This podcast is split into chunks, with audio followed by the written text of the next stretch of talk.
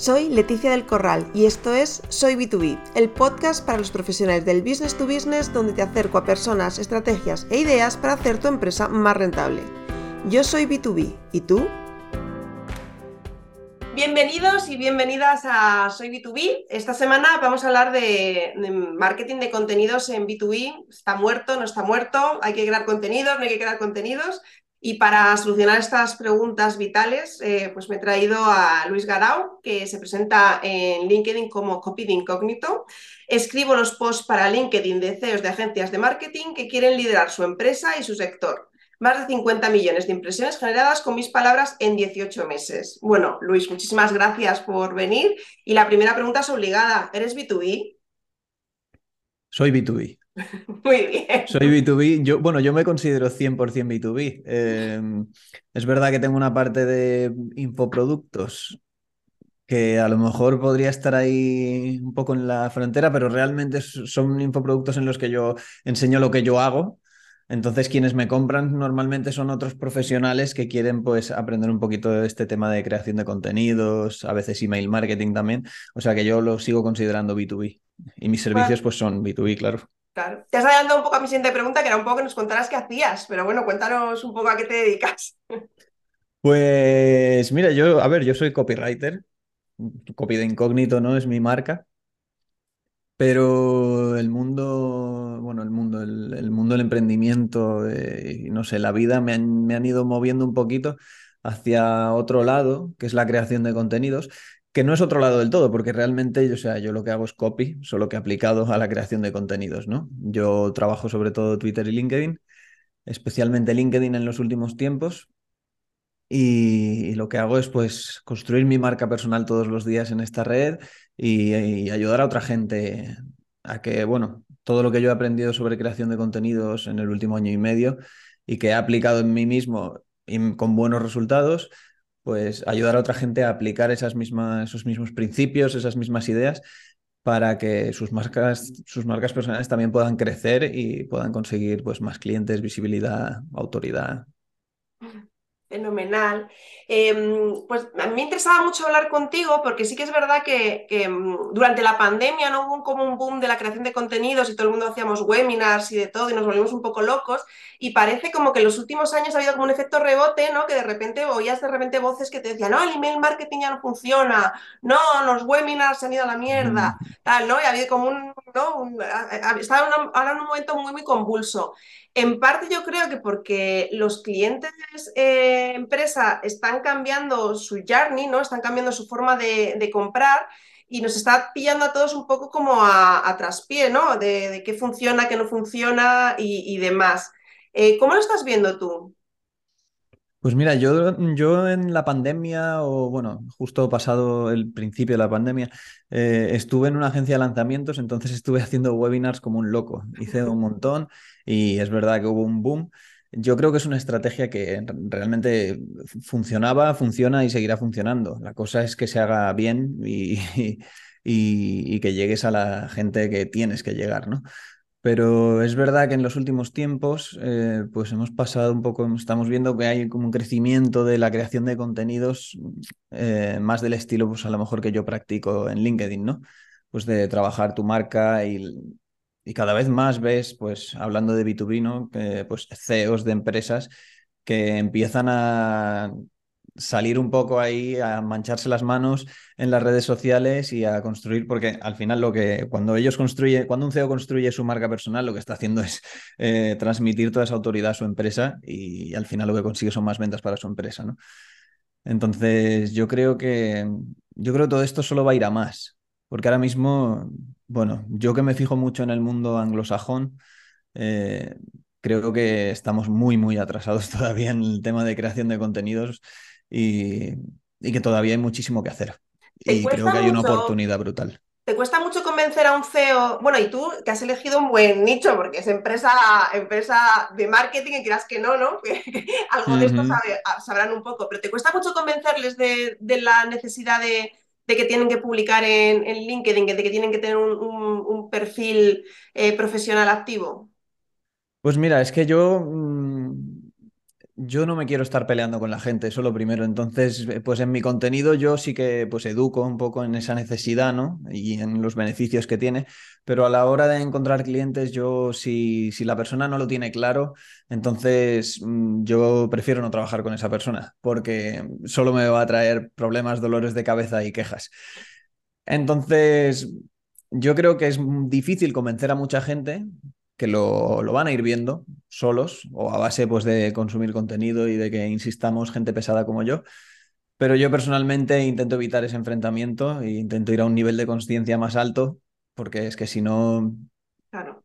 Vamos, no, no puedo estar todo el día. A mí me pasa mucho, yo doy bastante, bueno, cada vez menos, porque hubo una temporada que hacía muchísimo curso de, de LinkedIn no puramente LinkedIn, ¿no? Eh, y claro, siempre me encontraba un poco en el mismo escollo, ¿no? Me contrataba un CEO para que diese eh, una formación de LinkedIn a su equipo de ventas porque no estaba en el LinkedIn y él no estaba en LinkedIn. Es como, a ver, Antonio, ¿sabes? Empezamos mal. Eh, se predica con el ejemplo. O sea, tú no puedes eh, intentar aquí convencer a todo el mundo que utilicen una red eh, que es suya, o sea, porque al final aquí, claro, es, sí, te ayuda a vender, ya, ya, pero, pero yo estoy contratado por una empresa, pero mi LinkedIn es mío. O sea, ¿hasta qué punto nadie me puede obligar a mí a usar nada, ¿no? Em, cuando tú, eh, CEO de esta empresa, es que ni entras. o sea, ya, totalmente. Es, un poco complicado esa parte. Pero me ha gustado mucho esto que comentabas, ¿no? Porque fíjate, una de las grandes diferencias que estoy empezando, bueno, que ya lleva tiempo, ¿no? Funcionando, pero que, en B2B se está viendo muy claramente, es este cambio, ¿no? de, de contenido para convertir a convertido, a, o sea, a contenido de generación de demanda, es decir, contenido de, educar a la gente a, a, que entienda que tiene un problema, ¿no? Porque yo siempre ah, comento un poco lo mismo, ¿no? Es muy complicado vender a alguien que no sabe que tiene un problema. Entonces, de hecho, es imposible, ¿no? Eh, claro, claro. Y desgraciadamente en, en, B2B, ¿no? que somos muy de copiar a los de, a los de B2C, pues hemos empezado, en su momento, casi todas las empresas empezaron con unas eh, estrategias de contenidos muy basadas en eh, conversión. ¿no? ¿Cuántos leads has sacado de este email? o sea, no era para eso, ¿no? O sea, claro. Entonces, tú estás notando esto, ¿no? O sea, ¿cómo te está funcionando a ti esta parte ¿no? de, crear contenido de generación de demanda? ¿Qué haces exactamente? Es que yo creo que hay un problema ahí de concepto, ¿no? Y es que las redes sociales realmente no son canales de venta. A ver, pueden serlo en un momento dado. mejor Claro, son, son canales de, pues, para ganar visibilidad, están como en el embudo, están más arriba, ¿no? Es, son canales donde tú tienes que eh, ganar visibilidad, traer atención hacia tu negocio o hacia tu marca personal. Entonces, mm, si lo que pretendes es mm, usarlas para crear contenido de venta todo el día y, y que eso traiga resultados, vas mal. En cambio, si lo que haces es pues compartir contenido de cómo trabajas, de, los beneficios de tu producto o del problema, ¿no? Ir directamente a atacar el problema para generar como conciencia. Eh, la cosa cambia completamente porque empiezas a traer una audiencia que no todos son clientes necesariamente, ¿no? Porque mucha de mi audiencia son colegas de profesión, por ejemplo, que pues les interesa ver cómo lo hago, pero al final luego por otro lado me sirve, ¿no? Gracias a ellos gano visibilidad también o me compran productos, todo eso también funciona. Pero, mm, pero al final este contenido más destinado a crear conciencia, como decía, eh, lo que hace es que te va generando una credibilidad, una autoridad, que entonces cuando esa persona, eh, pues ya sea solo por consumir tu contenido o porque ella misma se informa por otros sitios o se da cuenta de que tiene ese problema y que necesita solucionarlo, pues entonces va a pensar en ti, ¿no? Cuando llegue ese momento, si tú eres la persona a la que ha estado siguiendo, una persona que le ha estado hablando de eso constantemente, pero de una forma como educacional, ¿no? Eh, o inspiracional, o un poco mm, diferentes estilos. No necesariamente, oye, este es mi producto, cómpralo, sino más de mostrar un poco desde el problema hasta la solución, ¿no? Y, cómo, cómo, en tu caso concreto, pues tú lo haces. Em, entonces llega el cliente mucho más preparado, mucho más consciente y, ahí es cuando empiezan los resultados.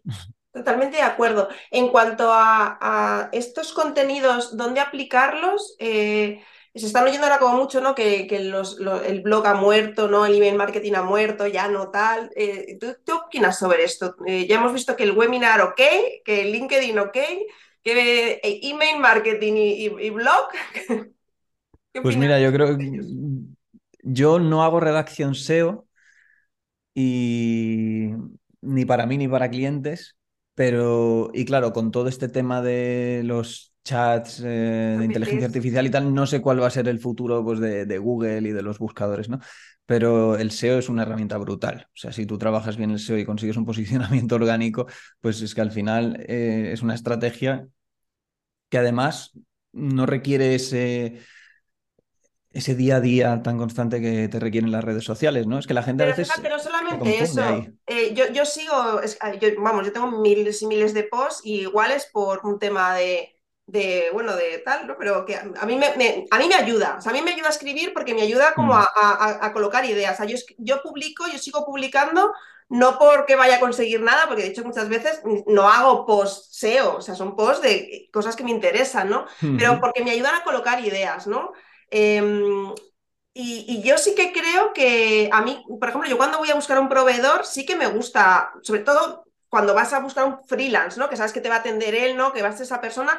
A mí sí me gusta ver qué, qué ha publicado y sobre qué temas está hablando, ¿no? Porque te da un poco uh -huh. una idea de, de, si vas a encajar con él o no. O sea. Claro. Sí, sí, al final, eh, pues el SEO, el, el SEO, el contenido en el blog es lo mismo que, su función es la misma un poco que, que, el que comparto yo en redes sociales, ¿no? O sea, yo en vez de atraer gente por eh, buscadores, pues estoy ahí en redes sociales. Es, al final es compartir un poco tu visión, cómo haces las cosas, qué, qué piensas claro, de cómo funciona. Eh, que, que, también estoy, ¿no? Pero me da esa sensación de que se pierden, ¿no? Entonces es como que me da pena claro. digo, eh, esta idea tan guay, ¿no? que, que, se ha perdido ahí en el, en el mare magnum y entonces yo me, normalmente cuando mi, mi, mi, forma un poco de, de, trabajar el marketing de contenidos es que, pues, hay algo que no, tengo un trigger con algo, ¿no? Lo publico uh -huh. en LinkedIn y luego de, desarrollo, ¿no? En un post. Eh, porque al claro. final es un poco como, ¿no? Tienes como esta idea, ¿no? Este, eh, pero necesitas espacio, necesitas tiempo, ¿no? Para, para linkar ideas, ¿no? Entonces, para mí sí que es verdad que, que, los posts pueden que hayan muerto, puede que ya no sirvan para lo que tenían que servir y todas estas cosas, pero y que ahora le preguntes a ChatGPT y te lo haga él, eh, a, pero a mí, como creadora de contenido, eh, me, me, dan, me sirve muchísimo. No sé si a mis clientes sí. me sirven para algo, pero a mí me sirve muchísimo. Seguro que sí, o sea, no, no sé cómo te funciona a ti la parte de, de SEO. A ver, ¿no? la parte de, de SEO fenomenal, eh, cuando me la he trabajado. Eh, yo, por ejemplo, yo, tengo, yo, estoy en el número 4, si buscas marketing B2B, soy el, el, la, la, cuarta, con lo cual, pues también es verdad porque yo llevo 15 mm, años, o sea, yo hablaba de marketing B2B cuando la gente no sabía ni lo que era B2B, entonces, bueno, pues claro. eso también ayuda. Joder, no, es que es, tener ese, ese posicionamiento en buscadores es brutal. Claro, o sea, que yo toda esta gente dice, SEO muerto. Mm, no, no que va, eso es una, eso es una tontería. ¿Cuántas, no. veces, ¿Cuántas veces lo habrán matado, no? Como igual que al email marketing, que otro tema que me preguntabas. Yo hago email marketing eh, de lunes a viernes, mando un email todos los días, que sé que ahora se lleva mucho, pero a mí la verdad es que me parece que como copywriter eh, tiene sentido que lo haga y me claro. gusta hacerlo. Entonces, el email marketing te puedo asegurar que no ha muerto y que sigue funcionando, no solo para mí, también lo hago para clientes con los negocios más... Bueno, es que tengo un cliente que, que es, siempre lo pongo de ejemplo porque es un caso de éxito que es difícil de creer, ¿no? Es una, se dedican a vender papel térmico, que es papel de ticket. Sí. Papel para los, para los data sí, para los, los, los de pagar. Y, sí, y yo con ellos escribo una, un, un email a la semana y los resultados son brutales. Es un email con storytelling, o sea, nada de ofertas y esas cosas de, de spam. Y los resultados son brutales y la, la, comunidad, la gente les escribe mm, que les encantan los emails, que disfrutan un montón ese tipo de marketing y, y están encantadísimos. Claro, y encima venden, o sea que... Yo creo que esta es la, la, clave, ¿no? La razón por la que haces algo, ¿no? Por la que al final yo creo que, que el, el, tema de construir comunidades, eh, bueno, pues es que fíjate, ya tenemos el libro de tribus de, de Seth Godin, tiene 15 años, o sea, una burrada. Eh, pero es que sigue estando súper vigente, ¿no? O sea, eh, si tú consigues crear una comunidad alrededor de, de, de, tu marca, sea marca empresa o marca personal, es que tienes sí. muchísimo ganado, es que tienes la mitad del trabajo hecho, ¿no? Y al final esta, esta, comunidad se crea, pues eso, eh, generando conversaciones aunque sea en la cabeza de, ¿no? de, del cliente, ¿no? Porque a mí muchas veces, pues, no sé, pues voy a cursos y te, oh, te, te, veo tus vídeos, tal, ¿no? y te hablan de cosas como si hubiésemos hablado de ellos, ¿sabes? Y es como, este tío hablado con, con, mi, con, mi, con, mi, vídeo de YouTube, ha estado hablando este claro. Eso es un fenómeno que a mí me fascina y me pasa también, ¿no? Que a veces la gente me escribe y yo a lo mejor no sé ni quiénes son, pero claro, me han leído tanto en redes o leen mis emails a diario, o no a diario, pero bastante y me hablan con una, con una cercanía que a mí me encanta. Pero digo, joder, yo no sé quién eres y tú me estás hablando de que de una cosa que dije en un email hace tres meses, ¿sabes? Sobre mi hermana. es, es, una, es fascinante, la verdad. Sí, sí. Tú em, empezaste en Twitter, ¿no? Que es una red social que está ahí medio camino, pero que al final es una red social B2B. Eh, em, ¿Qué recomendarías a una empresa? ¿Recomendarías entrar en Twitter? ¿No? ¿Con qué circunstancias? Es que Twitter es un caso bastante curioso. Yo entré ahí porque era la única opción que tenía en ese momento, porque tenía que ir de incógnito, ¿no? De ahí lo de copy de incógnito. Y, y, me sorprendí porque de repente empecé a tener resultados. Y para mí Twitter era una red que para nada, que nada tenía que hacer que ver con, el, con los temas profesionales, ¿no? Pero luego tú entras y te das cuenta de que hay unas comunidades increíbles dentro de Twitter. Hay una comunidad de marketing eh, increíble, hay una comunidad de finanzas e inversiones en España también brutal. Muchísima gente hablando y interactuando y retroalimentándose. Es, una pasada. De, luego yo no tengo experiencia usándolo tanto con, a lo mejor una empresa B2B, ¿no? No sé qué resultados podría tener una empresa. Yo, por ejemplo, como, una como marca personal, puedo decir que los resultados que me han traído son buenos pero es verdad que no tiene mm, pues, cosas que te ofrece LinkedIn, ¿no? Que si, lo que tú quieres es prospectar y buscar clientes, pues oye, eh, mejor vete a LinkedIn porque lo tienes mucho más fácil, ¿no? Sabes a, quién buscar, cómo buscarlo, en qué puesto está. Yo en general, cuando he en algún cliente que por tema nicho, que sí que es verdad que en, Twitter se mueven mucho como nichos como muy potentes, ¿no? Eh, sí que interesaba estar en Twitter. A mí la objeción más grande que me han puesto, y es verdad que es una objeción complicada, es eh, que es que eh, Twitter es un poco tierra salvaje. Entonces, pues tú quedas de, incógnito, pues vale, pero una marca con nombre y apellido se enfrenta pues, a un montón de gente eh, que no tienen nombre y apellido. Entonces, mm, es muy fácil buscarte, bueno, muy fácil, no es tan fácil, ¿no? Pero, bueno, que tienen este miedo ¿no? A, buscarse un problema en Twitter, cosa que, que, en LinkedIn al final, como vamos, habrá gente que, que, que sean también perfiles falsos, no dudo, pero pero al final hay una mayoría de gente que, que, son ellos, ¿no? Entonces yo creo que eh, hay más educación en LinkedIn, ¿no? En ese sentido. Puede ser, pero la verdad es que yo cuando dejé de ir de incógnito y me puse ya Luis Garao y tal, eh, tampoco he tenido muchos problemas. O sea, bueno, haters te pueden salir en todos sitios, ¿no? Pero no sé qué barbaridad tienes que decir para que una empresa se meta en un lío grande en Twitter. Si eres, yo qué sé, KFC, por ejemplo, estas empresas que tienen perfiles como muy activos en Twitter con un poco de coña pues sí que puedes tener un desliz y cagarla, ¿no? Claro, sí, pero que cuando pues hablas de palets, europalets, pues sí, es complicado la cagues. Claro, bueno, mejor que no hables de palets en Twitter porque te vas a comer los mocos, pero si, intentas hacer un contenido un poco así entretenido, pues educativo, tal, eh, es complicado meterse en un lío tan grande como para que de verdad te genere problemas. Em, ya sé que esto depende mucho ¿no? de, a qué público vayas y demás, pero un poco, ¿qué, para ti cuáles son tus más, ¿no? De cuando coges a un cliente ¿no? y le dices, bueno, mm, mm, eh, vamos a hacer una estrategia de contenidos, ¿no? Eh, ¿Cuáles son un poco como, como las líneas generales, como las cosas obligatorias? ¿Las cosas obligatorias en qué sentido? En el sentido de, bueno, pues más o menos, eh, pues es que depende mucho de, pero bueno, pues email marketing, email marketing no, vamos a hacer LinkedIn, eh, qué tipo de estrategia vamos a hacer en LinkedIn, o sea, un poco, qué recomendaciones así haces un poco a todos, ¿no? Luego mismo de cada caso concreto cambiará, ¿no? Pero, claro. pero así, para el 80%, ¿no? Nuestros paretos. Vale, eh, hay que tener en cuenta que yo, por ejemplo, email marketing sí que lo hago para empresas, pero contenido para LinkedIn lo hago más para marcas personales de CEOs, ¿no? Que es diferente. Si yo tuviese que hacer contenido para LinkedIn para páginas de empresa, pues probablemente haría otras cosas, ¿no? Pero mm, yo lo que suelo hacer cuando trabajo con clientes es dividir el contenido como en tres bloques, que son, uno es como cosas, una sección más de personal, ¿no? De mi historia, mis, mis ideas, mis principios o cosas que me gustan que no tienen mucho que ver con mi profesión, que es lo que al final pues humaniza y conecta a un nivel así más, más humano. Luego hay una parte que es de mm, diferenciación, digamos, que es otro bloque donde pues, puedes encontrar contenidos, oye, pues intereses profesionales que tengas más allá de tu sector o mm, otras industrias o cómo te relacionas con dentro de tu sector, cómo te relacionas con otra gente o con otras ideas. Y luego está la parte que es más enfocada como a esa generación de clientes, digamos, ¿no? Que es donde ya estamos tratando de generar credibilidad sobre todo que ahí, pues, ¿qué entra? Oye, pues post eh, educativos de cómo hacer algo paso a paso, pero también eh, pues casos de éxito, ¿no?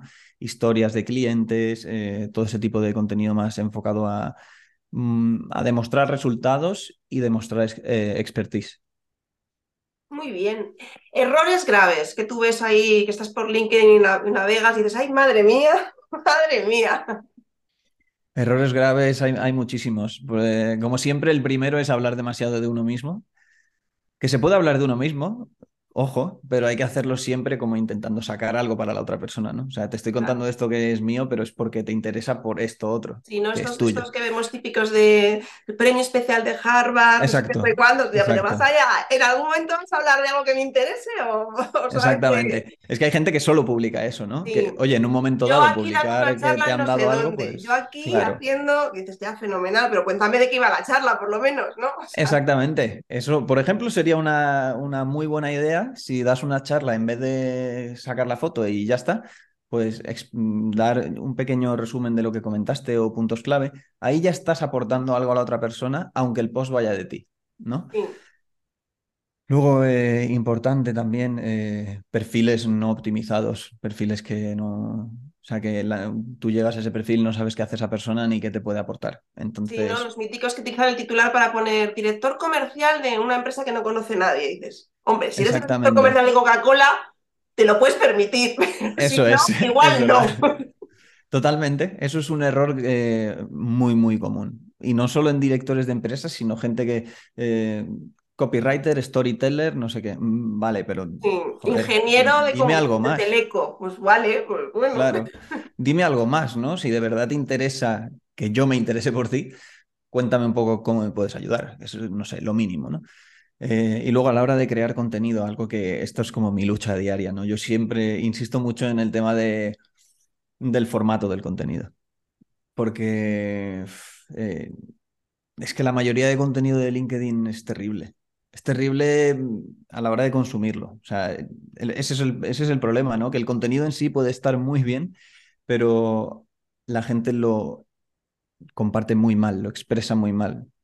Entonces, si tú tienes ciertas nociones, por eso, bueno, en mi, el enlace de mi perfil de LinkedIn es una guía de 15 claves de redacción digital que son precisamente para eso, ¿no? Para, oye, mira, estás en Internet, estás en LinkedIn, estás en las redes sociales, no puedes escribirte aquí un párrafo de eh, ocho líneas con de dos frases, ¿no? O sea, que sean frases larguísimas. Esto al final es contenido que la gente tiene que poder escanear, que tiene que ir al grano, que tiene que tener un gancho muy potente al, al principio para que la gente esté haciendo scroll. Tienes dos líneas, ¿no? Antes del ver más, pues con esas dos líneas tienes que, pum, captar su atención y, que, generar curiosidad para que lean. Entonces ese gancho es esencial. Y luego un poco eso, la estructura del post, los el formato, eso eh, es mi lucha de cada día. Em, emojis sí, emojis no. Yo no pongo emojis, yo pongo puntitos y... Y, espacio, ¿no? Y aire. Aire sí, pero ojo, eh, que últimamente... sí, se está yendo de las manos el aire, sí. Se está yendo un poco las manos. La gente que deja entre cada frase cinco líneas de aire, no, yo con, con, una va bien. Sí, sí, fenomenal. Pues nada, no te quito más tiempo. Eh, hay una pregunta que le hacemos a, todos los entrevistados, que es, ¿cuál es tu eh, fuente principal de, de clientes B2B? LinkedIn. Muy bien, ¿y cómo, cómo, lo haces? No, con lo que hemos hablado, ¿no? Creando contenido y, esperas hasta que ellos te contacten o estás eh, contactando proactivamente con, con, clientes potenciales? Yo soy pro hacer prospección, 100%. Ahora mismo, en estos momentos, pues eh, no estoy haciendo porque me llegan a mí por el mm. contenido. Entonces, sé que debería seguir haciendo, ¿no? Pero bueno, ahora mismo es que me llegan a un ritmo que que tengo que rechazar a veces. Es que está sonando un poco flipado, pero. pero no, pero es verdad, es que a veces no. no quiero hincharme de leads eh, que me pregunten por servicios porque también a veces me puedo agobiar yo, ¿no? De decir que no a gente o, joder, he dicho que sí a alguien que a lo mejor otra persona me puede interesar más. Entonces ahora voy con un poco más de calma en lo que es servicios e intento gestionarlo poco a poco, que ellos mm, se me acerquen y un poco ir viendo. Porque me lo puedo permitir y es una suerte. Es, mucho más fácil vender a alguien que se te que, ha preguntado él que ir tú a, vender, ¿no? Porque es lo que hablabas antes, es gente que ya está concienciada, que ya sabe que tiene un problema, o sea, les pillas ya en el punto de, de, ¿no? de la manzana madura, ¿no? Que, que empezará con alguien que, que, primero tienes que descubrir que resulta que sí que tiene un problema, que ese problema es más importante de lo que él cree. pues, eh, Eso es, ahí es mucho más trabajoso. Sí, y lo que, he dicho suena, lo que he dicho suena un poco así, pero es más que nada un tema de, pues de gestión de, de leads, de que no me quiero eso, no me quiero agobiar y tengo la suerte de poder permitirme ahora en este momento no prospectar tanto activamente, pero yo siempre recomendaría prospección. Sí. 100%. Bueno, pues ¿dónde pueden encontrarte? ¿Dónde, si quieren saber más de ti? Si quieren contratar tus servicios aunque estés a tope. Eh, me pueden encontrar en LinkedIn, por ejemplo, en Luis Garau. El enlace creo que es copy-d-incógnito. Vale, perfecto. Eh, en Twitter también, que soy arroba copy de incógnito. Y bueno, mi página web es eh, copywritingdeincógnito.com, que la tengo que renovar. Pero si van a mi perfil de LinkedIn, tengo un enlace donde regalo esa guía de, con las claves de redacción digital que creo que puede ayudar a mucha gente a hacer ese, que su contenido sea más fácil de digerir y más agradable. Y eso ayuda mucho. Pues nada, mil gracias Luis y, un placer. Un placer, el placer ha sido mío. Gracias. Si eres B2B, suscríbete para no perderte nada y habla de este canal a otros B2Bs. Cuantos más seamos, más aprenderemos. Y recuerda, hay una forma más rápida y segura de hacer crecer tus ventas a empresa.